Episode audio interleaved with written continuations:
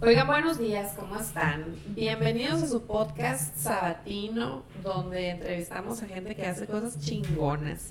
Y este día eh, vamos a estar entrevistando al doctor Víctor, Cor Víctor, Víctor, Víctor Corral. Y si me ven que le hablo muy de tú y muy llevada, es porque él es el, él es papá de Nadia Corral, que es amiga mía desde hace como 30 años, yo creo, ¿no? Pues 25 más o menos. Entonces, yo no sabía que todos en la familia de Nadia eran doctores y maestros y PhD, catedráticos y cuanta cosa, hasta hace unos años me enteré, ¿no? Digo, ya que empecé a estar consciente de toda la cosa. Pero el doctor Víctor Corral es catedrático de la Unison. Da ponencias en, pues el que vi en internet era en la UNAM, ¿verdad? Lo entrevistan para cuanta universidad se preste. Entonces es una, ha publicado cuatro libros, más o menos. No, unos diez más o menos. Puta, no, diez libros.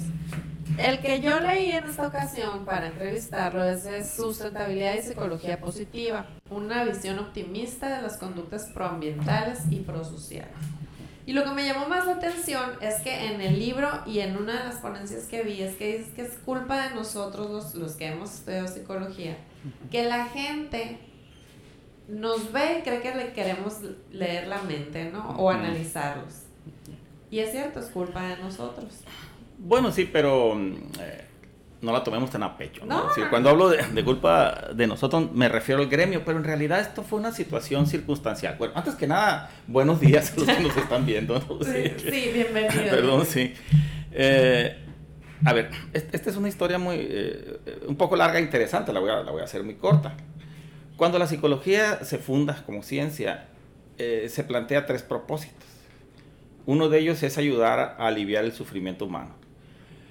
El otro es estimular eh, el crecimiento de las personas. Es decir, dotarla de autoeficacia, de competencia, hacerla buena pues para hacer cosas buenas en el sentido de resolver problemas, Y la otra es ayudarla a que experimente cosas positivas, ¿no? emociones positivas.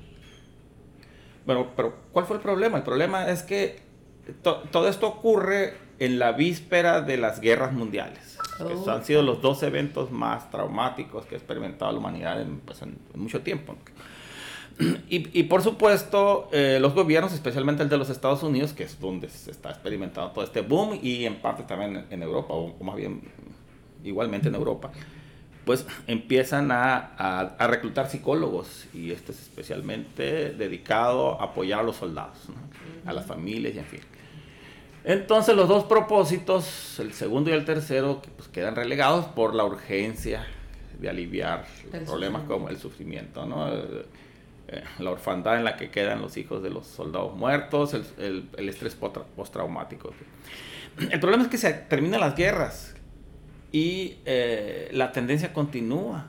la psicología clínica es la que identifica a los, a los psicólogos, pero probablemente la mayor parte de la gente no sepa que hay decenas de especialidades en psicología decenas así. Es que la gente nunca paramos de sufrir, pues no, nos encanta además. Bueno, es, este es un asunto, pues, pero a, lo que me voy, a lo que yo voy es a que, primero, el público nos identifica como psicólogos clínicos y hay muchos más, eh, hay muchas más especialidades en psicología que la psicología clínica.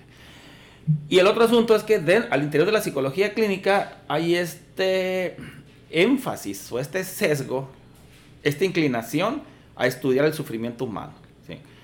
Si nosotros les comunicáramos a las personas que no solamente sabemos aliviar el sufrimiento o ayudar a aliviar el sufrimiento, sino también estimularles su potencial humano y ayudarlos a experimentar cosas buenas, la gente vendría con nosotros. El, problema es que, eh, como ellos eh, escuchan, ellos y ellas, ¿no? psicología, y psicología es sinónimo de locura, insanidad, sufrimiento. Entonces, no, yo no tengo nada de eso. Sí. Nos cubrimos. Entonces, esa es la situación. Es que yo siempre lo he dicho, es que a la gente le da un miedo que le digan que está loca. Disfruten la locura, es lo más bonito. Así es, sí. Entonces, pero tú eres psicólogo bueno, no, eres doctor en psicología ambiental. ¿Qué hace un doctor? O sea, ¿cuál es la como no eres doctor clínico, no no analizas para vivir a la gente. Digo, ya por hobby es otra cosa, ¿no? Pero ¿cuál es el rol de un psicólogo, de un doctor en psicología, ambiental? Sí. antes de pasar a eso, me eh, recordé algo que me llamó mucho la atención cuando yo estaba estudiando psicología porque inicié trabajando como psicólogo fisiológico, psicofisiólogo, ¿no? lo que es nadie ahora. Ajá. Y, y estudiaba de qué manera los ambientes ayudaban a recuperar animales con lesiones cerebrales, porque esa era mi área, ¿no? Ajá. Entonces, algunas cosas tenían que ver, por ejemplo, con eh, ambientes enriquecidos y esas cosas, pero también había, había cosas como la elección de alimentos de los animales. ¿no? Y entonces una cosa que, me llamó muchísimo la atención es que había una, una revista que se llamaba, recuerdo, Poultry Science, o sea, la ciencia del gallinero, ¿no? Ajá. Y ahí publicaban muchos psicólogos. Entonces, hay psicólogos que se especializan en las gallinas.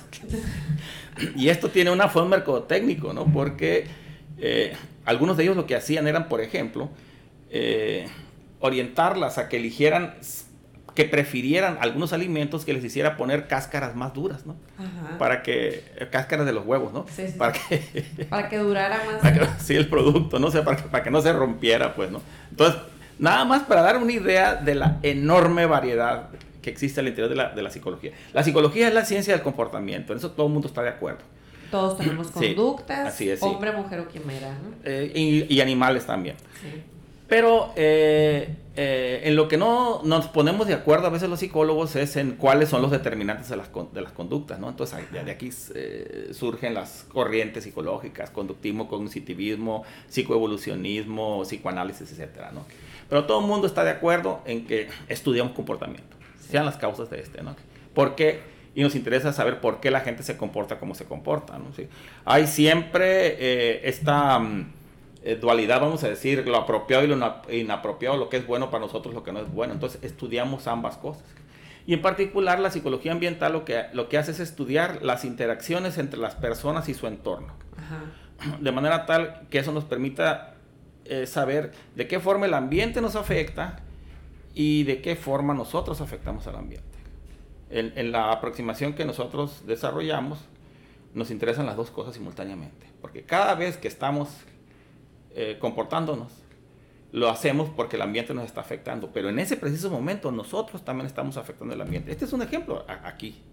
Tú eres parte de mi ambiente y yo estoy actuando como lo hago en función de las preguntas que me estás haciendo. Y también estoy sintiendo un poco de sudor porque traigo puesto un saco, ¿no? Para verme guapa. Aquí, y porque la lámpara está... Y porque la lámpara me está afectando. Entonces de repente eso me puede incomodar un poco, ¿no?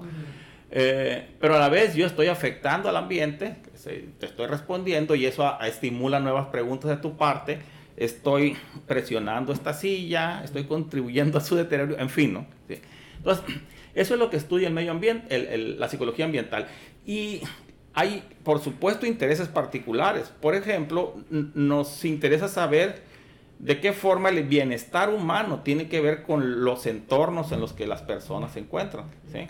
Y también, por supuesto, un tema muy importante y muy de moda ahora es saber cómo estamos contribuyendo al deterioro del medio ambiente y qué podemos hacer con nuestra conducta para aliviar ese deterioro. Que está muy de moda, por, cierto, el, Pero yo nunca, yo siempre he visto, más bien, que en la televisión y en todos lados está el medio ambiente. No sé si es porque es un tema del que yo tengo mucho interés, pero yo me acuerdo que cuando estaba chiquita era el hoyo en la capa de ozono. Si no dejamos de usar spray, si no dejamos de quemar cosas y cosas así, el hoyo nunca va a desaparecer y nos vamos a morir.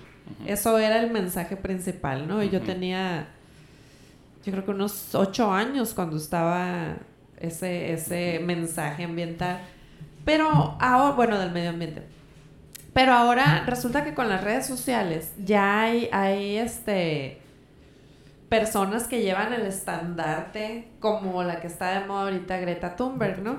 Eh, y está de moda porque, pues porque el tema está de moda. Aparte ella en redes sociales despuntó y hubo mucha gente que necesitamos a quien seguir, a ver cómo le hacemos, ¿no? Porque queremos mantener nuestra nuestra casa, el planeta Tierra, pues bien, de manera sustentable.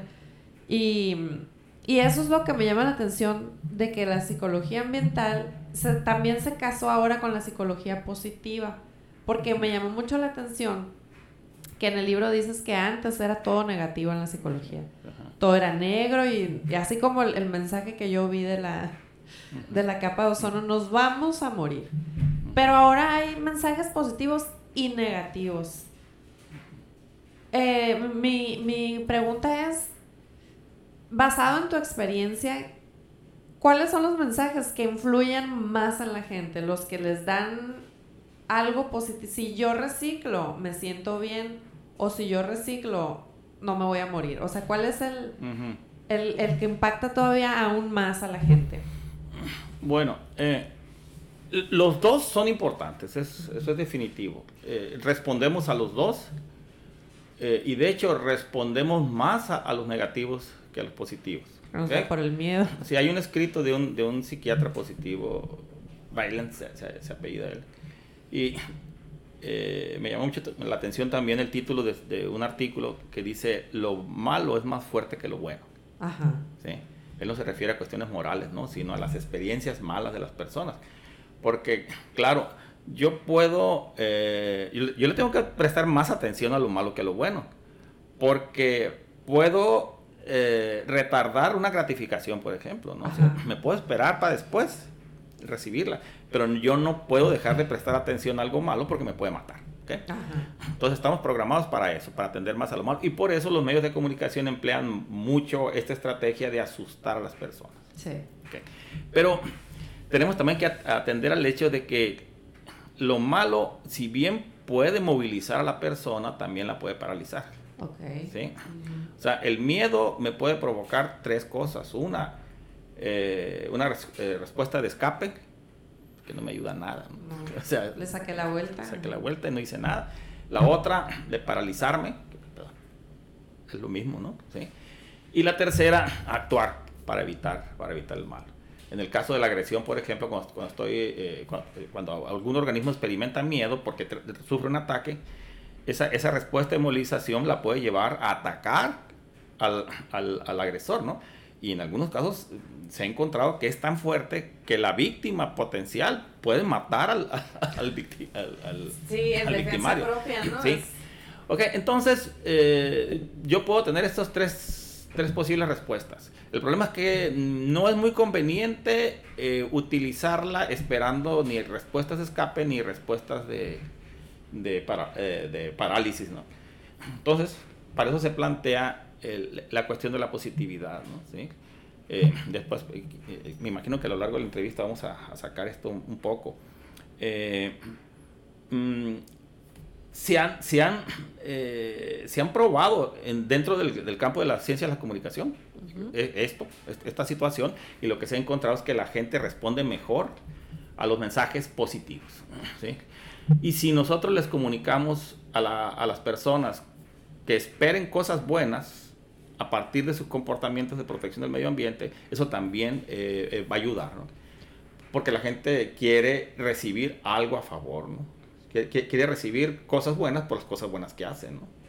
Es donde yo he visto que se ha puesto muy de moda lo de la psicología positiva y, en, los medios donde nos desarrollamos, es en la educación, que ahora hay modelos que nos quieren enseñar a ser felices eh, y en los en las áreas de trabajo que este en vez de te voy a correr o algo así ahora es vamos a ser más productivos y más felices llevando a cabo ciertas acciones en, las áreas de trabajo es ahora. Y yo lo he visto aplicado aquí en Hermosillo, en plantas este, industriales, y yo digo, y conocí al gerente de una planta y le digo, ¿de dónde agarraste estas ideas? O sea, ¿quién te dijo? No, pues yo las he ido aplicando. Como que él tenía cierta noción de que un mensaje positivo iba a influir mejor en sus, en sus empleados que el castigo. El castigo, exactamente. sí, sí. El, castigo tiene muchos efectos eh, colaterales, ¿no? El castigo se utiliza para, eh, para frenar para disminuir o desaparecer una conducta inapropiada. Eso lo saben muy bien los padres de familia y los capataces también, ¿no? Por no decir los supervisores y los maestros. Ah, Incluso eh, en un tiempo los, los, mismos psicólogos clínicos y los psiquiatras, ¿no? Eh, pero eh, se ha encontrado que, pues, que hay muchísimos efectos adversos, ¿no? O sea, el, el padre pues a lo mejor sí mantiene a raya al hijo y lo disciplina a través del castigo, pero espérate a que crezca, ¿no? Y todo el resentimiento que se genera a partir de, esa práctica, ¿no? Incluso en algunos casos hasta odio, ¿no? De, hijos hacia los padres. Entonces no es muy conveniente. En el caso de, estas estrategias de cuidado del medio ambiente, el castigo se ha utilizado para frenar los comportamientos antiecológicos, ¿no?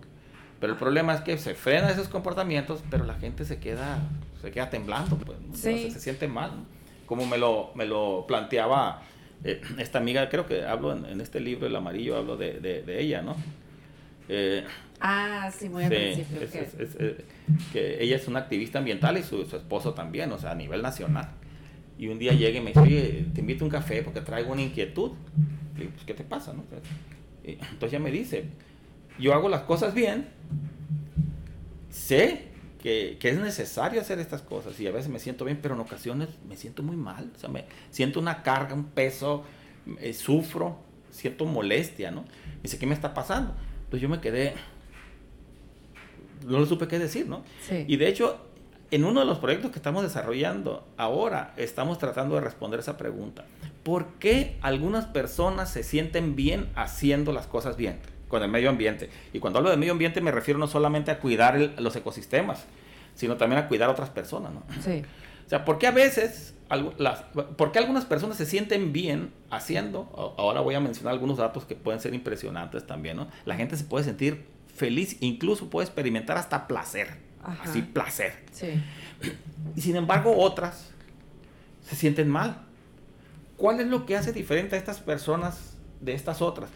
E incluso para complicar más las cosas, las mismas personas pueden experimentar en ocasiones eh, emociones positivas a través, em, tras eh, desarrollar comportamientos positivos, o sea, comportamientos buenos con el medio ambiente, y a veces se pueden sentir mal ¿eh? por esos mismos comportamientos. No sabemos por qué, y, lo estamos investigando ahora. tengo una estudiante, una estudiante cubana que, está aquí con nosotros, que está haciendo su tesis de maestría en, en, esa área. Ojalá y que tengamos resultados pronto. Pues yo creo que es que somos tan complicados que... ¿Y qué, cómo investigan ese tipo de cosas? ¿Hacen preguntas? ¿Estudian comportamientos? ¿Cómo, cómo llegan a conclusiones? En, ¿Cómo es el estudio para darse cuenta de estas cosas? Bueno, hay, hay muchas maneras. Hay, eh, en, en, psicología hay estrategias multimétodos. Ajá podemos aplicar podemos desarrollar entrevistas, aplicar encuestas, instrumentos estandarizados, podemos observar a las personas con su permiso, ¿no? O entrenar a alguien de la familia para que llene hojas de chequeo, ¿no? Checklist. Eh, para, por ejemplo, para ver cuánto tiempo pasan debajo de la regadera bañándose. Eh, nosotros eh, hemos entrado a casas también y le hemos pedido autorización a, las personas para que nos permitan contar objetos que están eh, separados para reciclaje, para reuso, incluyendo ropa, ¿no? Eh, eh, y, lo que te puedas imaginar. Hemos analizado los componentes de la basura también. les pedimos a las personas que, que nos entreguen sus botes, que nos, que nos permitan llevarnos la basura y luego después hacemos inferencia. Esta es una técnica que desarrollaron los arqueólogos. Hay, un, hay un arqueólogo ambiental ya, creo que ya murió, William Ratchie. Y, eh, estuvimos trabajando con, con, un estudiante de él. En fin, hay muchísimas técnicas eh, de, que, se emplean, pero por supuesto la preferida, vamos a decir así, es, es, la aplicación de instrumentos de lápiz y papel o, las entrevistas, porque es, más fácil y nos permite eh, recoger una cantidad mayor de, de, información. Y el, los resultados variarán dependiendo de la población, o sea... sí. Ah, ok. Sí, hay, hay variaciones transculturales. Por ejemplo, hemos estudiado diferencias eh, en, en, culturas eh, del norte del mundo, pues, ¿no? Hemos comparado norteamericanos con mexicanos, con brasileños, con japoneses, con peruanos, con españoles, hay variaciones, la cultura tiene también una influencia en nosotros. Por ejemplo, a propósito de, este, de, este, de esta relación que hay entre, entre cuidar el medio ambiente y la felicidad, encontramos que los mexicanos experimentan tres o cuatro veces más felicidad por cuidar el ambiente que los norteamericanos. ¿Ah, sí? Sí. También hemos encontrado cosas como, por ejemplo, que la visión del mundo de los norteamericanos es dualista, es dicotómica, ¿no? Bueno y malo. Coca, Pepsi. Demócratas, republicanos, ¿no? Y son, como se está viendo ahora de una manera brutal, son irreconciliables las, las, eh, las posiciones. Por ejemplo, ellos eh, tienen o una visión ecocéntrica del mundo o una visión antropocéntrica. Es decir, una visión en donde le dan muchísima importancia a, la integridad de los ecosistemas, eh, y u otra visión en donde eh, el ser humano es el factor central y, y, el, y, el, planeta está al servicio de los humanos. Pero no se, no se llevan estas dos posiciones entre sí. Y un descubrimiento que hicimos nosotros en un, en un artículo que publicamos en, Em, ¿cómo se llama esto? Cross Cultural Psychology se llama, que es la revista número uno en estudios transculturales. Cross Cultural Psychology se llama la revista. La, revista, sí. Ah, es un artículo que ha sido muy citado, afortunadamente.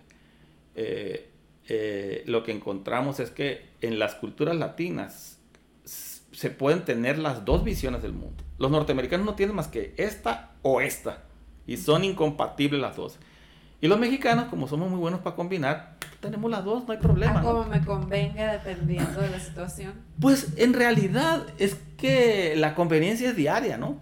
y es, es muy lógica. Porque yo puedo tener un gran interés en, en cuidar los recursos del medio ambiente para beneficio de los seres humanos, ¿sí? ¿Ok? O sea, no se contraponen los dos. Pues, es que se me viene a la mente un, un, algo que acaba de pasar hace poco, que estrenaron camiones, ¿no? Este, muy modernos, muy bonitos, pintados con el nombre de la empresa. ¿En Aquí en Hermosillo. y al día siguiente que los estrenaron, que salieron a la ruta, pues los agarraron a pedradas. Los mismos, o sea, las mismas personas que se van a tener que subir al camión, decidieron atacar el camión porque pues los cholos, no sé, estaban ahí perdiendo el tiempo, vieron pasar el camión, vieron la piedra y dijeron, pues no tengo nada que hacer. Pero yo digo, el transporte aparte es un tema muy, muy, muy, muy delicado aquí, ¿no? Pero digo, si les están poniendo camiones nuevos, con aire, bonitos, pintados, ahora, ¿por qué los mismos que van a tener que usarlos lo agarraron a pedradas, ¿no? O sea, tienen camiones nuevos, pero no los quieren tan bonitos o, o, qué. Yo, yo, pienso que este es un problema que tiene que ver con la exclusión social y se relaciona muchísimo con estos temas que estamos, de los que estamos hablando. Antes de, de comentarte algo al respecto, mi, o mi, mi, idea, mis ideas al respecto, y yo creo que es conveniente mencionar esto. Los problemas ambientales están entrelazados con los problemas sociales forman parte forman parte de lo mismo, de la problemática ambiental, porque eh, hay un ambiente físico natural y hay un ambiente social. Eh, tenemos que darnos cuenta que no podemos resolver uno sin resolver el otro. ¿Ok? Entonces, dentro de los problemas sociales tenemos eh, la exclusión social y la inequidad. Si tenemos sectores de la población que gozan de todo lo que tú quieras, que tienen mucho dinero, y hay un y hay un hay otro sector que que no goza que nada. No, que no tienen nada, ¿no? Y claro, muchos van a decir, el problema de, de la violencia, la criminalidad, eh, tiene más que ver con valores que con, que con, eh, que con el tema de la pobreza, porque no todos los pobres roban, en fin. Yo creo que no es necesariamente... Eh, la pobreza por sí la que ocasiona eh, eh, estos conflictos, sino es la diferencia que se establece entre la concentración de la riqueza por un lado y la falta de, recursos por el otro. Y el saber, el, el, concluir, pues, que es injusto que unos tengan demasiado y los otros no tengan nada. Entonces, muchas de estas reacciones, como por ejemplo esta que estás mencionando tú, surgen de esa de, esa conceptuación, pues, ¿no? O de, esa percepción injusta del mundo. Eh, y demuestran entonces que no podemos resolver los problemas del ambiente si no resolvemos los problemas de, de, los problemas sociales. Cuando hablo de problemas del ambiente me estoy refiriendo, por ejemplo, este es un caso muy bueno, ¿no? Los camiones son, son parte del ambiente, ¿no? El ambiente del transporte, o la, infraestructura es parte del, del, ambiente. ¿Los usas o no? Sí. Entonces es, es, es, bien, es bien curioso, ¿no? Y es parecido a, esta, a este otro ejemplo de la envidia, ¿no? El envidioso es capaz de destruir, de autodestruirse con el fin de, de destruir a otro, ¿no? Y, y, si en la envidia muchos de los pretextos no tienen justificación, ahora imagínate en este, ¿no? No estoy justificando con eso la actitud de, de, estas personas, por supuesto. Estoy tratando de explicarlo. O sea, yo soy un científico ambiental y, y veo esos componentes ahí. ¿Son importantes los valores? Sí, son importantes las virtudes también. Pero nosotros encontramos que en un estudio que acabamos de publicar en una revista europea, eh, eh, porque también investigamos aspectos de, criminalidad y esas cosas, ¿no? O sea, ambientes delictivos. Y encontramos que las virtudes no te sirven para nada en un ambiente en donde todo está en orden, donde todo está equilibrado, ¿no? No, no necesitas recurrir a, a ese repertorio virtuoso Para, eh, para actuar bien. Pero cuando, cuando el ambiente se desajuste, se desajusta, se desbalancea y tienes problemas ahí, entonces las virtudes son tu, tu, eh, eh, tu herramienta. Tu herramienta ¿no? De, de, salvación, tu herramienta de comportamiento. Es un estudio, mm, mm, acaba de, de, salir publicado, muy novedoso. A mí me impresionaron incluso los resultados, porque pues, nosotros vamos y preguntamos. Lo hicimos con, con eh, gente que estaba encarcelada, ¿no? Y, y, gente de la población también normal. Entonces, el ambiente es fundamental tan fundamental que mi, voy a llamarle así, mi abuelo académico, Roger Barker, él fue el, él fue el tutor de mi tutor y él desarrolló eh, una teoría que se, que se conoce como em, eh, escenarios de conducta.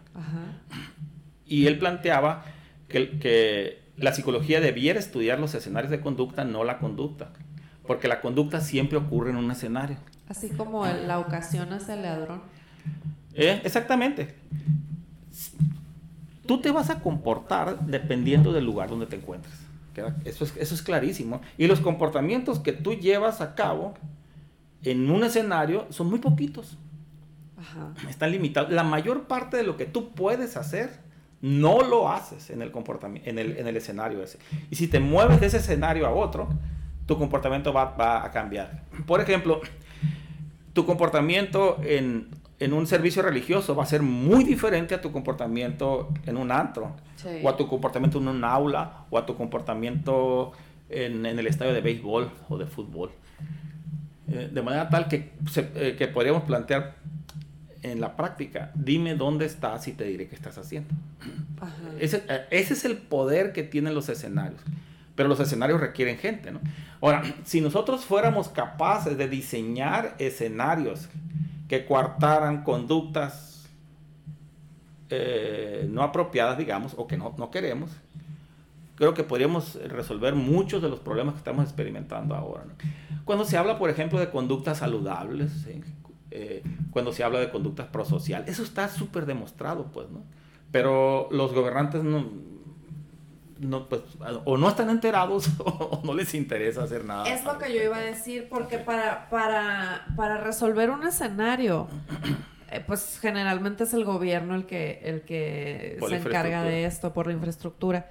Pero para llegar a, a, un acuerdo de cómo queremos establecer, por ejemplo, la infraestructura en la calle, en las banquetas, en la pavimentación, para llegar a un acuerdo, de cómo establecer ese, escenario es la bronca, ¿no?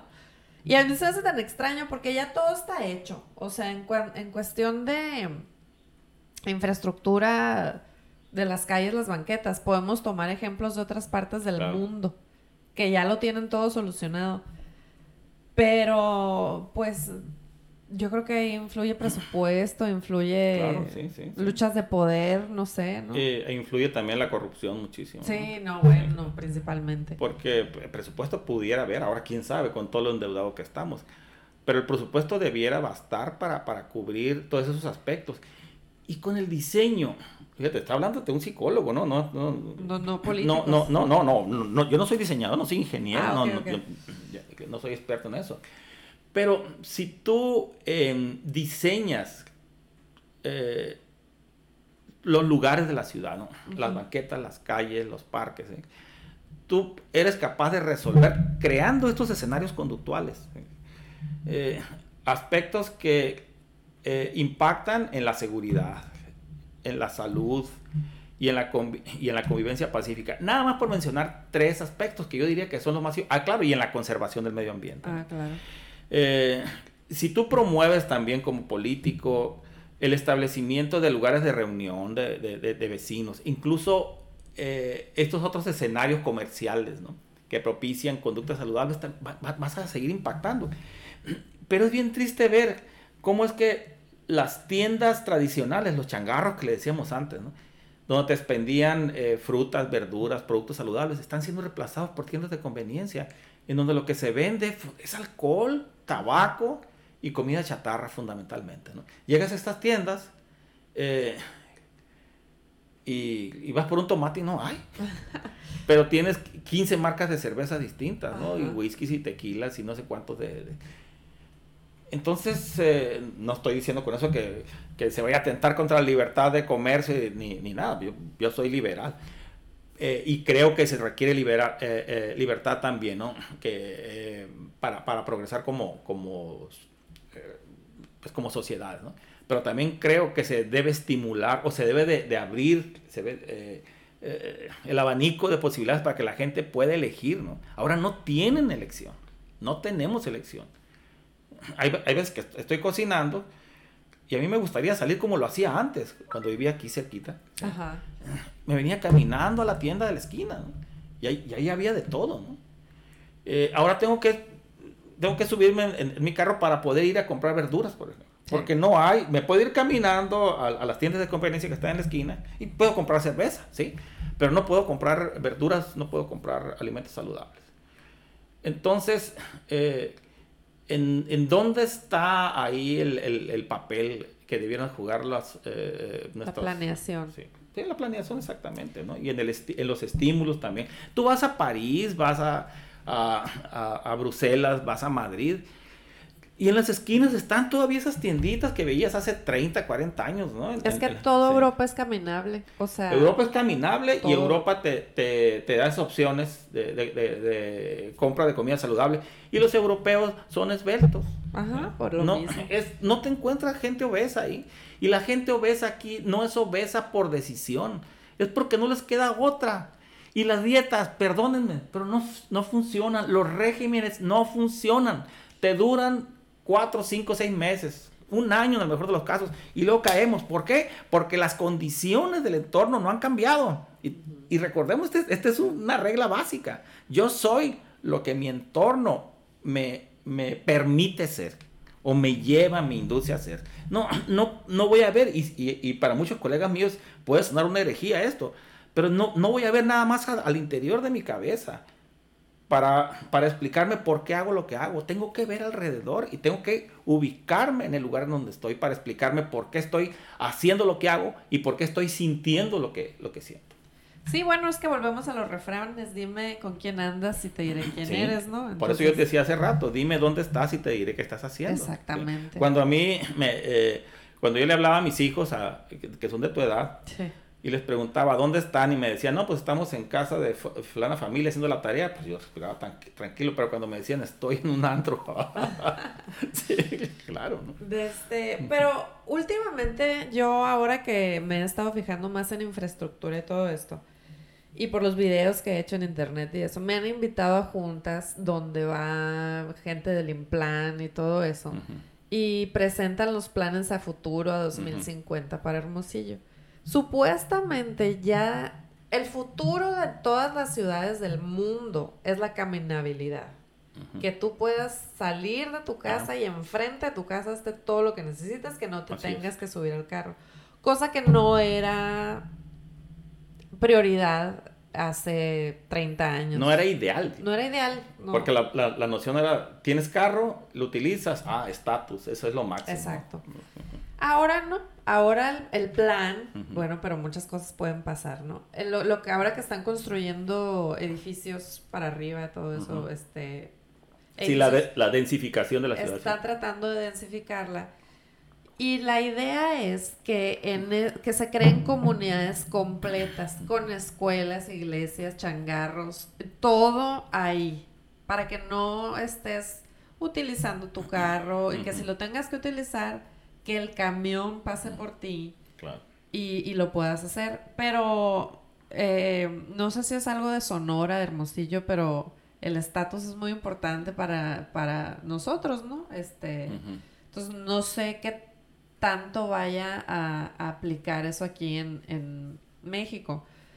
Pero los que se han ido en Europa, pero porque se han ido, ¿no? Este, nos hemos dado cuenta de que Europa todo, pues, me, te la echas a pie, te la echas caminando, te la echas en tren. Y con gusto, sí. Y con gusto porque, pues, no sé, hay lugares que tienen magia, ¿no? Y Europa es uno de ellos, ¿no? Entonces, yo espero que eh, tomemos un poco de humildad las personas para los planes a futuro de densificar y hacer caminables los espacios, ¿no? Que ahorita no, no, no, hay, Hermosillo no es nada caminable. Mira, tenemos que ser muy conscientes de que estas nociones que tenemos de estatus no van a cambiar, son, porque son parte de la naturaleza humana. Somos organismos evolucionados y la evolución nos lleva a a sentir un refuerzo por, por, o sea, sentirnos bien por experimentar eh, el estatus, ¿no? Es, como, es un logro a fin de cuentas. Sí, así es. O sea, eso no lo vamos a cambiar. Y no me quiero extender mucho en esto porque es una teoría que a mí me fascina, ¿no? La teoría evolucionista. Pero eh, lo que algunos autores plantean es, y me, me hace muy razonable, o sea, no vamos a cambiar esa, esa sensación. Pero lo que sí podemos cambiar es la fuente de la sensación. En este momento, la fuente del estatus es, es, es, el, es, el, es el auto, el carro. Subirme a él y andar en unos carros grandísimos que gastan muchísima gasolina y emiten gases invernadero. Eso es estatus. Y tener casas grandísimas, eh, con grandes jardines, y eso, todo, es estatus. Todo lo que los autores plantean es por qué no logramos un cambio social de manera tal de que la experiencia del estatus venga ahora pero de hacer cosas como lo hacen los europeos, ¿no? Positivas. Sí. Caminar, eh, comer saludable, o sea, que la gente eh, reciba ese refuerzo y diga, ah, mira, este es un ejemplo para la comunidad. Ah, mira qué, qué bueno es este hombre. O andar en bicicleta. O andar en bicicleta, ¿no? Sí. Que, que va para allá ve el asunto moviéndose, pero muy lento, porque sigue pesando mucho más la idea del carro todavía, ¿no? Si tú le preguntas a, gente en las clases, eh, en los estratos socioeconómicos bajos, eh, cuál es su mayor anhelo, y te van a decir un carro, un carro grande y de lujo.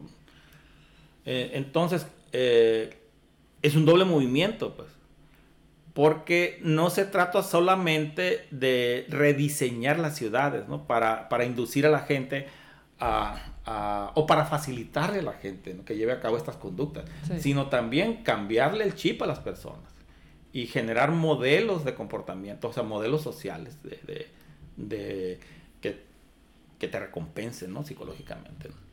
Pues ahorita está el plan, está pensada, está... Pero vamos a ver qué pasa, ¿no? Digo, esperemos que... La verdad, me encantaría no tener que recorrer todo Hermosillo para, para tener que hacer algo con mis amistades o algo así, pero pues ya veremos. A mí me llamó mucho la atención un comentario que hicieron en una serie de Netflix que se llama Stranger Things, en el primer episodio cuando desaparece el chamaquito. Que deja tirada la bicicleta. Bueno, alguien, uno, no sé, no me acuerdo cuál fue la situación, pero dejaron tiradas las bicicletas, los morritos, ¿no? Y el oficial dijo, pero es que estas bicicletas son como Cadillacs para los niños, no las iban a dejar tiradas nomás porque sí. Yo digo, sí es cierto, en la infancia una bicicleta sí te parece una cosa maravillosa. O sea, tu primera bicicleta es una cosa de lujo. Sí, claro. Yo no sé en qué momento dices, ah, bicicleta, y si la dejas tirada y, y dices, pues sí, no, yo creo que a medida que te vas, me contesté yo sola, a la medida que vas adquiriendo estatus, pues quieres un carro luego, no sé, ¿no? Pero, por ejemplo, para muchos coleccionistas de carros, el bocho es una gema. O sea, el bocho, el bocho, el que aquí vi, que ya lo dejaron de fabricar. ¿Qué, ¿Cuánto cuesta un bocho? ¿Como 60 mil pesos? ¿Existen todavía? No, pues bueno, los, de colección o los, eh, eh, los que andan por ahí, pues, ¿no? no tengo idea, ¿no? Yo, yo también tuve, bueno, mi, mi, esposa tenía uno, ¿no? Yo, yo, no tenía dinero para comprarlo. Ella compró primero, ¿no? Pero, a ver, iba, iba a... Bueno, Nos viajamos. Bueno, ahorita vamos a recordar el tema. Sí. El caso es que llega también un punto en el que una persona tiene tanto eh, estatus y beneficios económicos que vuelven al principio. O sea... Sí, sí. Y, y, yo lo he notado mucho en redes sociales, que los influencers que ya le hicieron, que tienen mucho dinero, empiezan a hablar de, de que la satisfacción está en las relaciones y está en las emociones. Yo, y yo que no tengo dinero, yo digo, ah, pues sí, pero este ya satisfizo todas sus, necesidades. Sí, es que el, asunto es, es, un poquito más complicado, ¿no? ¿no? No, es lineal. Por ejemplo, cuando se habla de la relación entre, entre la edad y el cuidado del ambiente, ¿no? Ah. Eh, eh, muchos están tratando de encontrar eh, esta relación lineal. Hablamos de relación lineal cuando una, hay dos variables que estamos, o dos cosas que estamos relacionando, ¿no? Entonces, cuando crece uno, crece la otra, ¿no? ¿Sí? Y así se mantiene hasta, desde el inicio hasta el final de, de la relación, vamos a decirlo así. Eh, pero en el caso de la edad parece que no sucede eso eh, con, eh, en su relación con el cuidado del medio ambiente. Al parecer, los más jóvenes cuidan, cuidan bastante el ambiente, pero en la medida en la que van, en la que van llegando a la edad de hacer una familia y tener niños, bajan ese esfuerzo, ¿no? porque se concentran más en, en, en, la familia. Pero después cuando se liberan ya de los, de los hijos, cuando se van, de nuevo empiezan a ser eh, eh, responsables. Entonces la relación no es lineal. Y con el dinero pasa algo parecido. ¿eh? bueno, no parecido, pero hay, hay algo también que, que, que, nos debe de, de ayudar a buscar una, una representación distinta. La gente que tiene demasiado dinero probablemente despilfarre más. O por conservar el estatus, compre casas más grandes, eh, en fin, eh, desperdicia, pues, ¿no? Pero también es cierto que la gente más pobre es, tiene un, un, impacto en el ambiente nocivo, no tanto como estos otros, por supuesto, ¿no? Pero pongámonos a pensar, alguien que viva en, en el campo ¿no? y que no tiene dinero para comprar gas o que no le llegue el servicio, lo que sea. Entonces lo que hace es corta leña y está, sí, está, está eh, desertificando su entorno. Entonces, eh, se requiere de una base financiera, una base económica para ser responsable con el medio ambiente. Entonces, esto puede parecer una contradicción, pero no es así. Yo siempre he dicho esto, los pobres no pueden ser sustentables. Y se oye como, como algo mala onda, ¿no? Porque hay, hay, una doctrina que plantea que la gente más pobre es más sustentable. Y eso no es verdad. Los pobres no pueden ser sustentables. Para empezar, porque no se pueden sostener a sí mismos. Y aquí entramos a otro tema que es fascinante. Cuando hablamos, bueno, fascinante para mí por lo menos. Cuando hablamos de cuidado del medio ambiente, eh, muchos pensamos exclusivamente en cuidar plantitas, en cuidar animalitos, en cuidar recursos naturales. ¿no? Pero hace rato yo lo comentaba, no para ahí el asunto. También, si quiero cuidar el ambiente, tengo que cuidar a otras personas, especialmente a los que no se pueden valer por sí mismos o a los que en este momento, teniendo el potencial, no lo pueden desarrollar. Entonces yo los, los puedo empoderar. Entonces, estas dos formas, cuidado del ambiente físico natural y cuidado del ambiente social, son importantes. Pero hay un tercer aspecto aquí que la mayor parte de los expertos olvida. Es el cuidado personal. Yo no puedo cuidar a otros si no me he cuidado antes a mí mismo. Y yo no puedo cuidar el medio ambiente igual si no me cuido a mí y si no cuido a otros. Entonces, en un artículo que estamos por enviar a publicar, en, ese artículo encontramos, eh, el, título del artículo es, eh, ¿cómo? Es conducta sustentable cuidado de sí mismo, cuidado de otros y cuidado del planeta. ¿sí? Entonces, son tres ecologías, a uno le llamamos una intrasubjetiva, ¿no? ¿Sí? O sea, yo como una ecología, yo, yo soy un universo. Sí. ¿sí? Y tengo que cuidar de este universo que soy yo mismo. Y después es una, es una, es una ecología intersubjetiva, ¿no? De las relaciones entre las personas. Y después de, la, de, las relaciones entre la persona, las, los grupos y, el resto de los componentes del planeta, ¿no? Y toda retroalimentándose. Si le va bien a una de ellas, le va bien a las demás. Si le va mal a una de ellas, le va mal a las demás también. Entonces, necesitamos involucrar también estos aspectos de autocuidado. A mucha gente le comunicamos la idea de que para ser buenos, Ajá. Tenemos que sacrificarnos nosotros. Ah. Y eso es una, es una tontería. Eh, de aquí surge, en, en, en, el mejor de los casos, lo, lo, que yo digo, el síndrome de la tía mala, ¿no? Ajá. Esa tía que, que, que este, no hace su propia familia para cuidar a la familia de los hermanos, ¿no? De las hermanas. Ah, pero es la tía amargada. Y es la tía, sí, por supuesto. ¿Por qué? Porque hace las cosas, les da comida, les, eh, esto se da en estas situaciones muy tristes donde muere una, una, persona y entonces la hermana se hace cargo de ellos y en fin, ¿no? Entonces se le acabó la vida, se sacrificó por los, por los sobrinos y evidentemente tú no puedes esperar que ella les dé, que ella le dé o él le dé amor, le dé cariño, le dé apapachos. Pues si no tiene, no lo tiene aquí, pues, ¿no? Okay. Entonces, ese es en el mejor de los casos, digo, ¿no? Y por supuesto, el peor de los casos es que no te cuidas y colapsas, ¿no? ¿Sí? Eh, físicamente y no puedes hacer nada por, por los demás ni por, ni por el entorno.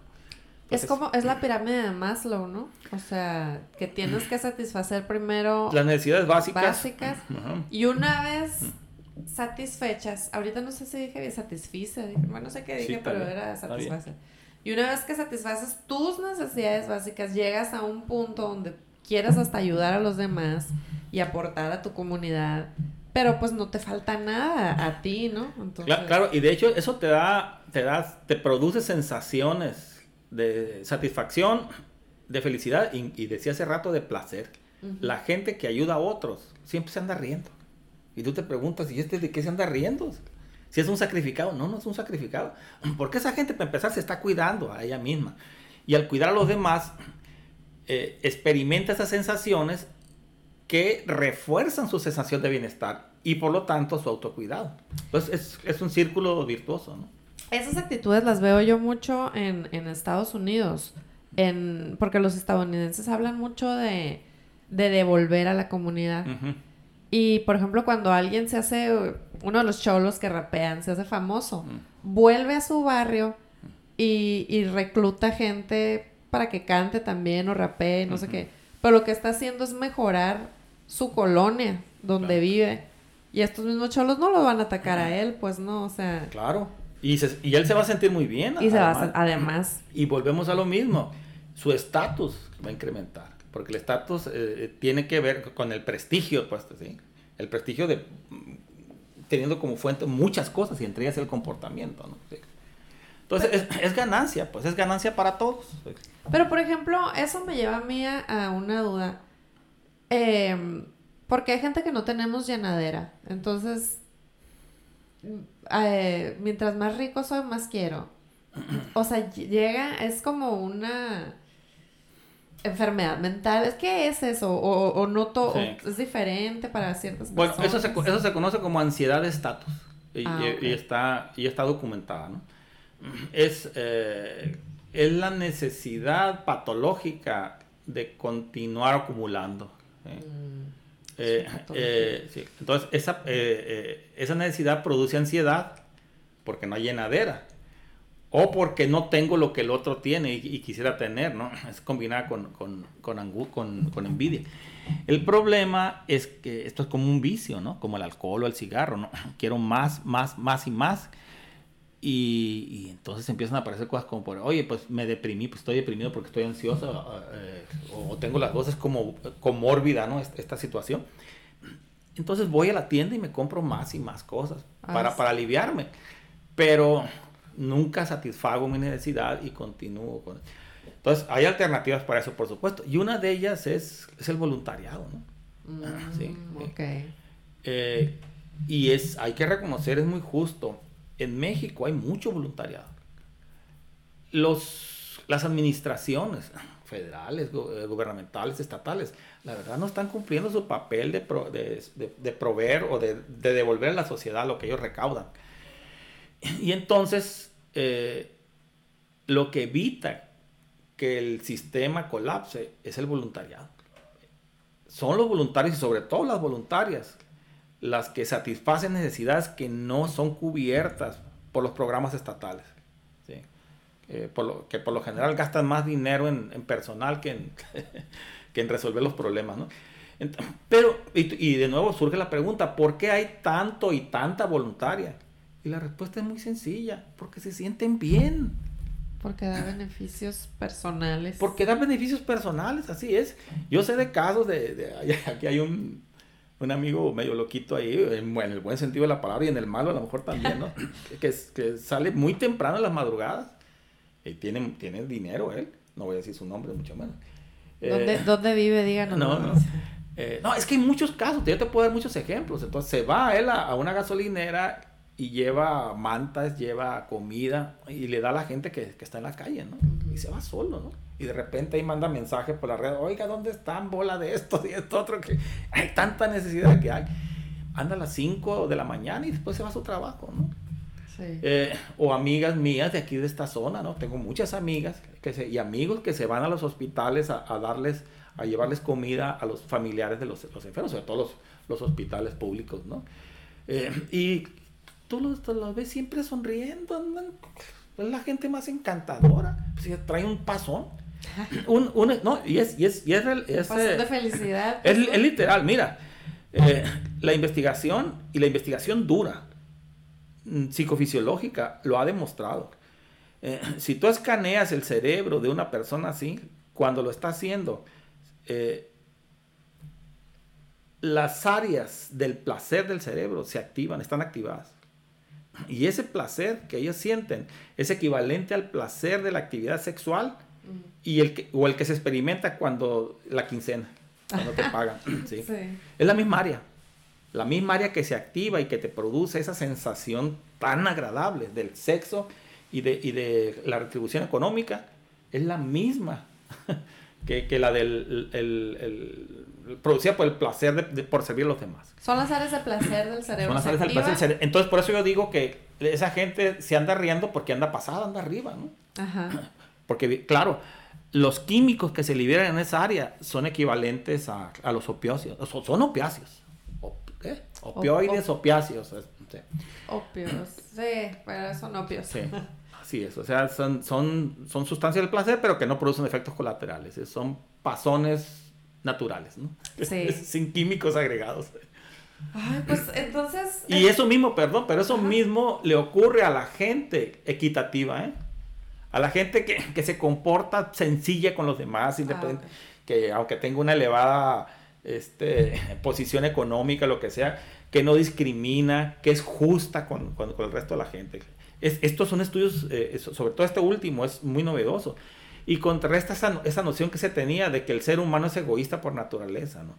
El ser humano tiene las dos vertientes. A final de cuentas, sigue siendo egoísta por, por necesidad, ¿no? Pero este egoísmo surge de la necesidad de cuidar a los demás para que los demás te cuiden a ti mismo. Pero, qué curioso y qué contradictorio. Yo, para que esto me funcione a mí, yo tengo que ayudar a otros sin esperar que el otro me dé nada a cambio. Y, yo invitaría a que nos estás escuchando, que prueben eso, que vayan con alguien, con una persona bien pobre, más que jamás van a volver a ver, y que se desprendan de algo. Yo lo he hecho esto en, varias ocasiones. Y la sensación es indescriptible, ¿no? Incluso cuando alguien, alguien te dice, oye, luego te lo voy a devolver, no. Porque si me lo devuelves, se acabó el chiste. Ajá. Me quitas esta sensación. Sí, no, pues claro, ¿no? Me quitas el pasón. Entonces, eh, em, ¿cuáles son esos comportamientos que hemos estado mencionando que son prosociales o pro... Ok, buena pregunta. Bueno, si partimos de, esta idea eh, de, la interacción entre esas tres dimensiones, ¿no? El autocuidado, el cuidado de otros y el cuidado del ambiente natural. ¿sí? Eh, lo podríamos descomponer. El autocuidado tiene elementos de salud física, o sea, conductas que me ayudan a conservar mi salud física, comer bien, hacer ejercicio, y, y tachequeos médicos, en fin. Eh, salud psicológica también, tus relaciones con los demás, el hacer cosas que te proporcionan eh, felicidad, bienestar, ser agradecido, eh, em, involucrarte en, el cuidado de otros, en fin, también, ese tipo de cosas. Y, algunos hablan también de la espiritualidad, ah. mm, que no necesariamente religiosidad, ¿no? Yo me creo que le preguntaba a mi padre, eh, que, que sí, porque era tan religioso. me dijo, yo no soy religioso, yo soy espiritual. Y yo no entendía la diferencia, pero sí, hay, creo que hay bastante diferencia. Eh, uno puede ser espiritual sin creer en Dios, por ejemplo.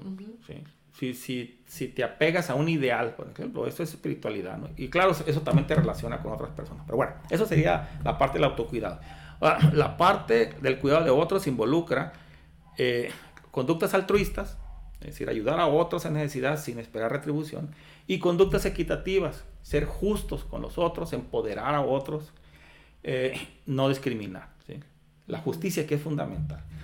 Y por último están las conductas eh, proambientales que involucran comportamientos de cuidado de recursos naturales, conductas proecológicas, y comportamientos de consumo moderado de recursos. La, moderación es muy importante aquí. Es decir, eh, evitar el consumismo, evitar el desperdicio. Entonces, en, toda esta gama de, comportamientos vamos a encontrar lo que se conoce como conducta sustentable. Ya sabemos que las conductas de autocuidado y las conductas frugales y equitativas producen placer. Ya sabemos eso. Pero no sabemos todavía, no se ha investigado. A mí me encantaría hacer este, este estudio a ver si, bueno, a nadie está platicando con él, para ver si las conductas de cuidado de animales y de plantas y de ecosistemas también producen placer. Yo sospecho que sí. También sí, porque yo lo puedo asegurar porque en esta casa adoptamos perros. Tenemos cuatro perros. Eh, y a mí me produce muchísimo gusto, placer, saber que un perro está mejor tratado que andar en la calle solo. Claro, sí, sí, sí, sí, sí, completamente de acuerdo. Aunque aquí en el caso de los animales es un poquito más complicado. Porque en teoría deberíamos de sentirnos bien por cuidar no nomás perros y gatos. Sino a todos los animales. Sí, sí, porque los perros y los gatos son como nuestra familia, pues, ¿no? O sea, el, perro ya es, es, parte de la sociedad humana, ¿no? Sí. Y los gatos también. Eh, y claro, otros, otros animalitos, ¿no? Pero ya cuando hablas de cucarachas, de, de moscas, a ver la cara que pones, ¿no? Ay, no, es que las cucarachas... Un, mundo sin moscas sería un mundo terrible. ¿eh? O como lo está por ser un mundo sin abejas, ¿no? Bueno, eso así es. Lo que pasa es que la gente todavía puede eh, aceptar la noción de, cuidar las abejas, a pesar de que muchas le tienen miedo, ¿no? Pero es más difícil esperar una reacción así, una respuesta positiva, por ejemplo, el cuidado de las moscas, ¿no? sin moscas no habría, eh, no se descompondría la basura, por ejemplo, ¿no? Eh, lo, mismo ocurre cuando hablamos de gusanos y, en fin, de, toda esta fauna, ¿no? Los, en fin, es, es, algo, algo que hay que estudiar todavía, ¿no? Experimento bienestar. Yo también creo, junto contigo, que que el cuidado del medio ambiente natural nos tiene que proporcionar bienestar, felicidad y placer. Eh, pero hay que, hay, todavía hace falta este elemento de investigación dura, pues le llamamos. Cuando te metes a la cabeza, ya haces, haces, haces estudios de flujo sanguíneo en áreas de, placer, por ejemplo. ¿no? eso ya son lo que nosotros conocemos como experimentos definitivos, ¿no? ¿Eh? Y nos hace falta hacerlos. Es que también, eh, así aplicándolo a, a la vida común de la gente, eh, muchas veces las mamás son las personas más estresadas y más deprimidas que hay porque tienen que cuidar a otra persona. Completamente de acuerdo. Y, está muy criticado o mal visto que la mamá tome un tiempo para ella y decir, ahorita no puedo cuidar a los hijos porque me tengo que ir a sentar a comer algo que me gusta, porque me tengo que ir a dar un masaje, porque tengo que estar sola encerrada en mi cuarto, no quiero que nadie me hable. Eso lo ven mal la sociedad. Claro. Porque creen que la mamá debe ser una sacrificada. Así es. Eh, y, y, por lo tanto ese periodo es el más infeliz, está documentado. el periodo de la, de la maternidad es el más infeliz de toda la vida de una mujer. Y aquí entra, entra también el, el, aspecto de la inequidad, ¿no? ¿Por qué? Porque el, el, el, compañero, si está ahí presente, no hace mucho por ayudar en eso. Y estaba yo viendo una entrevista de Gloria Steinman. Steinman. Es la, la feminista, mm. La diosa de todas las feministas, ¿no? Que estaba hablando con otra comediante y le dice a la comediante, es que yo no quiero ser mamá. Yo fuera muy buen papá, le dice. Pero no sería buena mamá. Y entonces voltea y le dice, es que tú tienes un mal concepto de la maternidad. Si tú serías buen papá, ¿por qué? Por el tiempo que puedes dar. Sí, dice, yo nada más podría atender a mis hijos cuando llegue del trabajo o algo así. Es que ¿tú, tú crees que debe ser una madre sacrificada, le dijo, la maternidad no debe ser así. No debe ser. O sea, cuando yo hablo de que es el periodo más infeliz, no es porque por naturaleza sea así, sino porque las condiciones están puestas uh -huh. para el sacrificio, ¿no? para el disconfort. Para y y el se le permite al papá, o bueno, sí. se le, ya no se le está permitiendo, sí, sí. ¿no? Que pues atienda a los hijos cuando llega del trabajo, cuando tiene tiempo, los fines de semana, cosas así. Pero no, ya, ya los millennials vienen muy cambiados. ¿eh? Sí, bueno, para empezar no se quieren casar, ¿no? Para empezar. Pero, y, y, los millennials también, gracias a, a, las redes sociales y que vimos a la pobre tortuga que le sacaron un popote de la nariz, uh -huh. ya tenemos más, tenemos, porque quiero ser millennial, pero tienen eh, más conciencia del medio. Pues ahí viene, viene el cambio, viene. Es que el cambio se va a dar, se tiene que dar, ¿no? Eh, por, somos una especie más y es una, es una especie que se, que se tiene que adaptar a, la, a las circunstancias. Eh, las cosas eh, pintan negativas, o sea, pintan mal si las cosas, si, si, la situación no cambia, ¿no? Pero yo tengo esperanza en que eh, en todo esa, ese potencial que tenemos de adaptación, nos, no solamente nos hagamos conscientes de, de todo el, el, relajo que estamos produciendo, sino también que desarrollemos estrategias de, de corrección. Pues es que es renovarse o morir, ¿no? Así es. Y aparte tenemos como un siglo en, en el reloj este del, del dos minutos para medianoche, que ¿cómo se llama? Sí, sí sabes qué es. Reloj eso? cósmico de Carl Sagan, sí. Sí, sí. que te, tenemos todo el siglo en dos minutos para la medianoche y luego uh -huh. pasa Fukushima y dice, no, estamos a 30 segundos, vamos, sí. vamos a morir. Sí. De que es que los recursos naturales se van a acabar, ¿no? Cuando llegue la medianoche el reloj, ¿es, es en eso? Uh, pues eh, no sé si los recursos se van a acabar antes, pero eh, lo, que, lo que sí se puede acabar antes es, es, la, es la, biosfera, bueno, la, la atmósfera, ¿no? Ajá. Uh, no acabar, sino cambiar radicalmente de manera tal que nos extingamos con, con y es cambio. lo que está promoviendo Greta Thunberg. Dice, estamos sí. a la mitad del sexta, la sexta extensión masiva. Sí. Si no agarramos la onda. Exactamente. Y, y pues vamos a agarrar la onda con la psicología ambiental, la psicología positiva y haciendo cambios en el medio ambiente.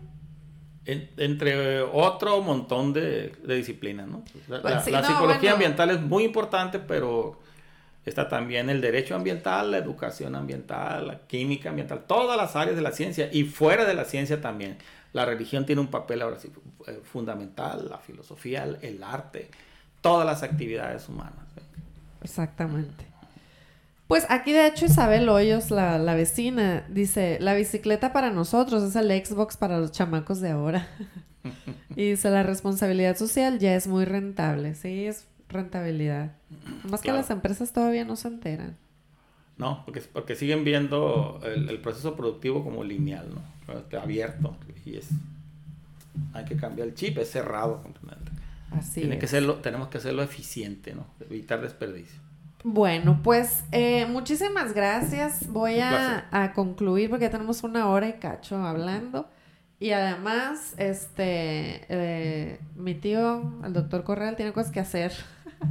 Entonces ya no lo voy a detener más. Pero estuvo muy interesante la plática. Eh, nos quedaron muchos temas por hablar ah, todavía. Sí, pero pues luego, luego. Okay. Claro Muchísimas sí. gracias. ¿Algún, gracias ¿Alguna otra cosa que no hay? No, pues como dices tú, hay muchísimas otras cosas más que hablar. No quiero agarrar a viada, así que por lo pronto creo que es lo, esto es lo que... Con lo que podemos empezar. Con lo que podemos empezar, ¿no? Perfecto. Pues muchísimas gracias a todos los que estuvieron aquí conectados. Isabel, ¿qué opinaste? Muchísimas gracias. Y a todos los demás nos vemos el otro sábado. Esténse pendientes. Muchas gracias. Bye bye.